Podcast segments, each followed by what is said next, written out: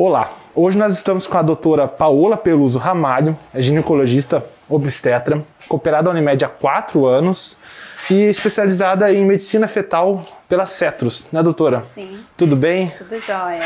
Hoje nós vamos falar um pouco sobre a saúde da mulher. A gente recebeu algumas perguntas, né? E aproveitando o mês de maio que a gente trabalha a saúde da mulher, nós vamos trouxemos a doutora Paola para responder, tirar algumas dúvidas de vocês. Doutora, a primeira pergunta é, que a gente recebeu é se existe uma idade certa para iniciar as consultas com o ginecologista. Certo. Essa é uma das perguntas uh, bastante frequentes que eu recebo no consultório, geralmente vindas das mães. A primeira consulta uh, ginecológica é recomendada na, na, no início da adolescência, geralmente na fase da menarca, que é definida pela primeira menstruação da vida da mulher. E ela tem como objetivo é, o entendimento do corpo da mulher e uh, saber sobre cuidados necessários para manter a, a saúde da mulher. Entendi.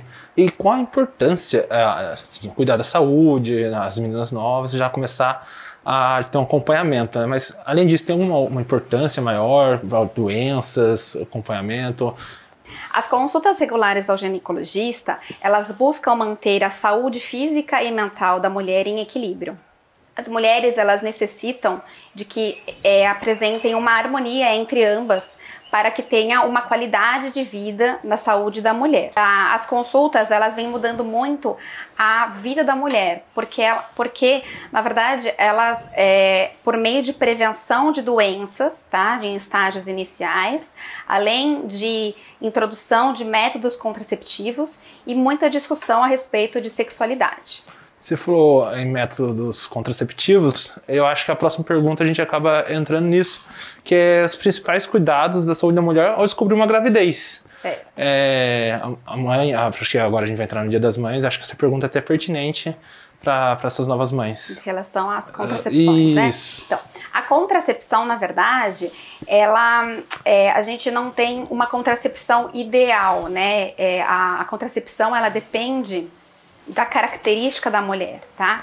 Então não existe o contraceptivo ideal, e sim aquele que melhor se adapte à mulher tá? Então, geralmente, quando a paciente vem no consultório, ela vem com uma ideia de qual que é o anticoncepcional ideal, mas na verdade a gente tem que tentar explicar para ela que não existe o ideal, né? O melhor anticoncepcional 100% eficaz, e sim aquele que a mulher melhor se adapte à sua qualidade de vida, à sua saúde é, como um todo. E com isso, a importância de, de procurar um ginecologista é porque existem exames, tem um. É, cada contraceptivo você receita para uma mulher. Não existe uma fórmula mágica para todo mundo. Na é, verdade, é não. Né? Na verdade, é, toda mulher ela tem vontade de ter aquela fórmula mágica, né? A melhor, o melhor método e, e, de acordo com esse melhor método, a melhor satisfação. Na verdade, existem inúmeros tipos, né? Vários tipos de métodos contraceptivos, apresentando suas vantagens e desvantagens.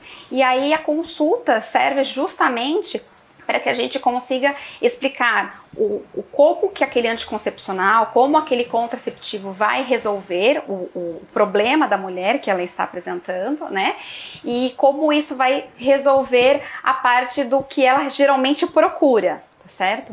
Então, na verdade, ele depende de cada caso, depende da escolha e qual o critério que o médico e a paciente vai decidir. Legal.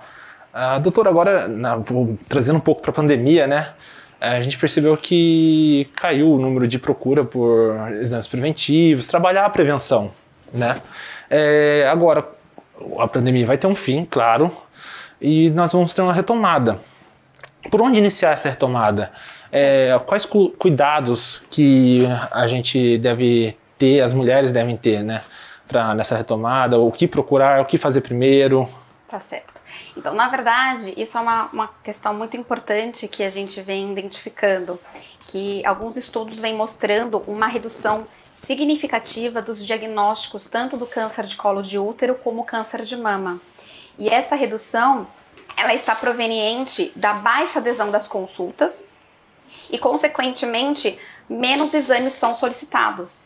Então, isso vem sendo um, um prejuízo na saúde da mulher porque a gente recebe menos diagnósticos e com isso a gente acaba tendo o tratamento um pouco mais.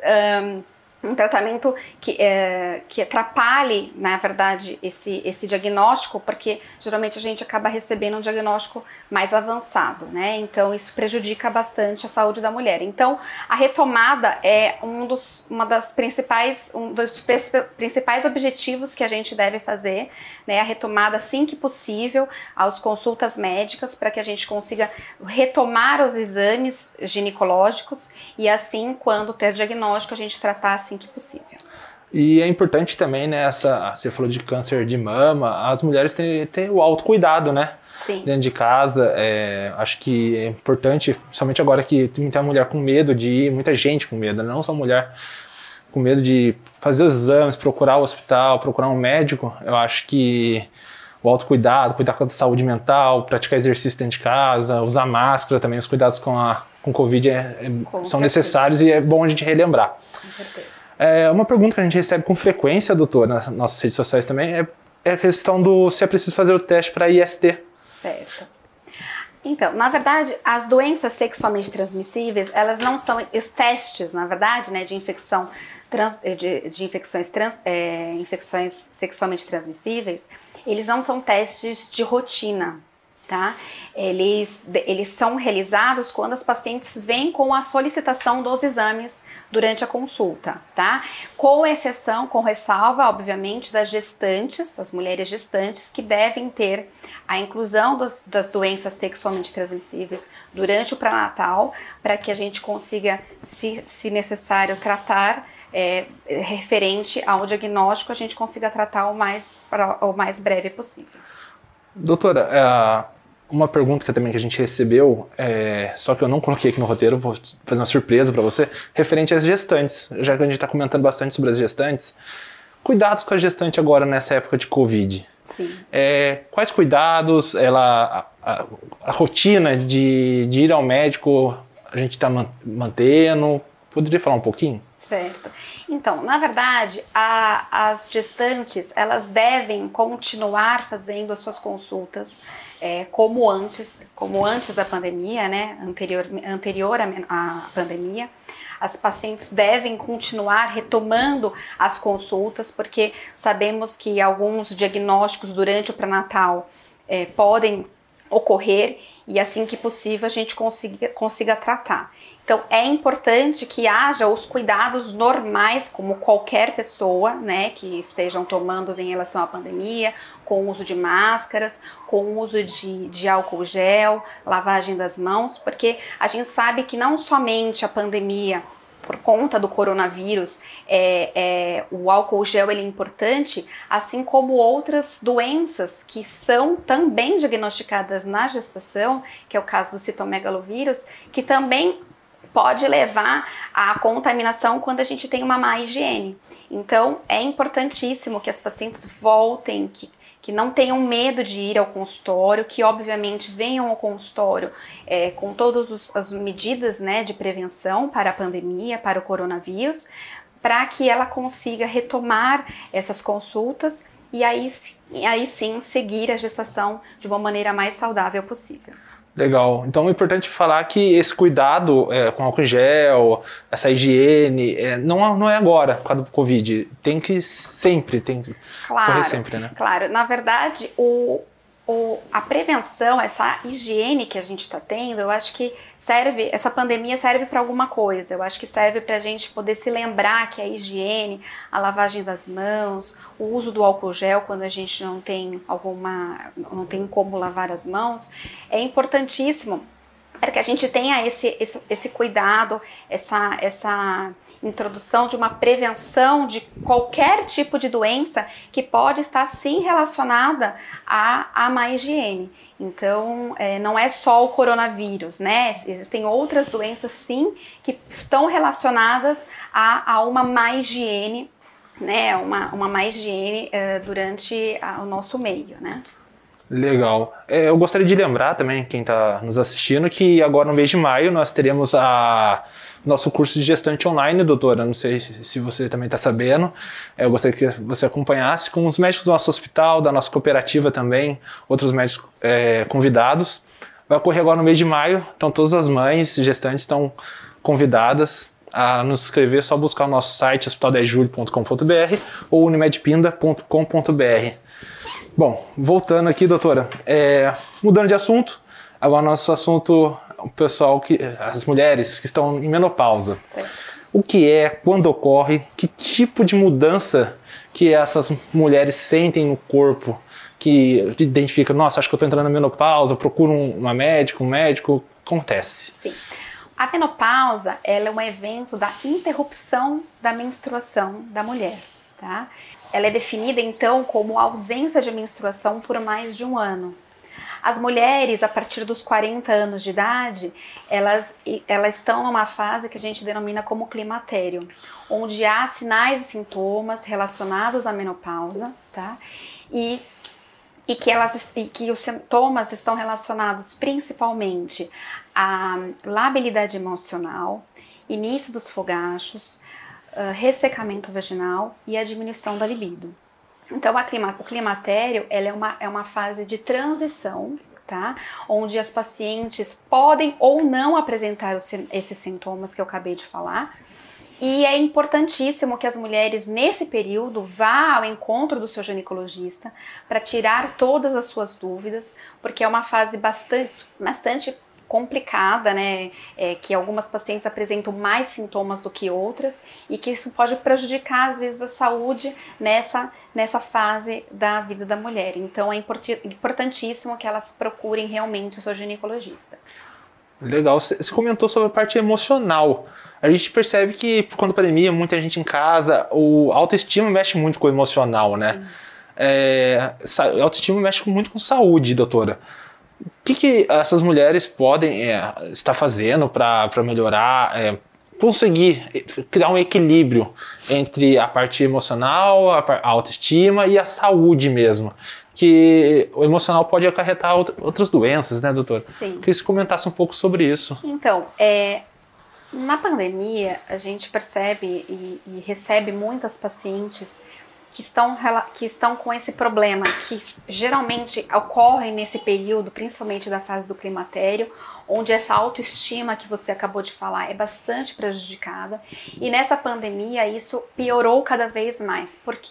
porque as pacientes acabam ficando mais enclausuradas, né, isoladas, né, e isso acaba atrapalhando bastante a autoestima da paciente. Então, geralmente, as, as, os, os tratamentos que a gente discute aqui no consultório estão baseados principalmente a atividade física, porque a gente sabe que a atividade física realmente pode contribuir para a melhora da satisfação, né, da autoestima da mulher e também sempre uma, uma alimentação equilibrada. Tá? Então, eu acho que isso é muito importante, por isso que eu sempre explico para as pacientes que, que devem sim retornar às consultas para poder tirar essas dúvidas, porque as pacientes acabam chegando no consultório em fases, em fases mais avançadas, onde depressão, é, síndrome do pânico estão frequentemente em, é, é, dentro, dentro da mulher, é, com esses diagnósticos cada vez mais frequentes, por conta de uma, de uma fase bastante peculiar da mulher e a pandemia que acabou incentivando a essa piora da autoestima da mulher. Por isso Por... é importantíssimo é, continuar tendo essas consultas o mais breve possível. Legal. É, essa, essa fase de menopausa, ela pode inicia quando, finaliza quando? A, a, menopausa, o início da menopausa, a gente não tem como estimar, né? A gente sabe que a menopausa seria a interrupção da, da, da, da menstruação por mais de um ano. Só que a gente não consegue definir exatamente qual que é a idade onde a paciente vai apresentar a menopausa. O climatério, sim, Sabemos que o climatério ele se inicia aos 40 anos de idade. E o climatério ele pode acabar durando às vezes um ano, dois anos, até realmente ter o diagnóstico da menopausa. A menopausa não tem como definir em relação à idade e a menopausa nunca termina. A partir do momento que você está na menopausa, você está na menopausa pelo resto da vida. Essa é uma pergunta que todo mundo pergunta porque é, quando que acaba? Eu vou continuar tendo é, sintomas? É, é, os sintomas, muda, os sintomas da menopausa dependem muito da característica da mulher tá? Tá certo? Então, a, os sintomas eles podem durar um ano, como às vezes podem durar muitos anos. E, e sabemos que para o controle dos sintomas de menopausa, é, estudos vêm mostrando que uma alimentação equilibrada e atividade física vem se tornando sim um tratamento específico, além das outras medicações que a gente às vezes tem que em, em, prescrever, mas são elementos importantes para a melhora da qualidade de vida da paciente. Legal. Doutora, a gente chega ao fim, vai ser uma entrevista bem rápida, a gente não queria tomar muito tempo, né? Mas a gente gostaria de agradecer em nome da Unimed, do hospital, pela oportunidade e deixar aberto para caso alguma mulher, alguém tenha alguma dúvida, pode nos mandar nas redes sociais, a gente vai procurar doutor para responder e talvez numa próxima oportunidade a gente possa trazer perguntas novas, novos questionamentos. Tá bom? Muito obrigado. Obrigada. Eu gostaria muito de agradecer é, esse bate-papo que nós tivemos hoje. É, eu gosto muito de discutir a respeito desses assuntos da mulher, que eu acho que são muito importantes. E, eu, e como mensagem final, eu gostaria de que as pacientes procurem o seu médico, procurem o seu ginecologista, porque sabemos que quando a mulher ela apresenta um equilíbrio com a saúde mental e física, né, durante a vida da mulher, e que o médico está nesse nesse processo, né, de ajuda, isso é, é, nesse processo de ajuda, a gente percebe que a paciente consegue melhorar a sua qualidade de vida e ela consegue ter uma harmonia com a parte intelectual, com a parte de atividade física, com a parte da alimentação, que esse esse esse conjunto de elementos servem para a mulher ter uma melhora na qualidade de vida, uma melhora na sua na sua autoestima, na sua na sua na sua vida como como como um todo. Muito obrigada. Obrigado, doutora.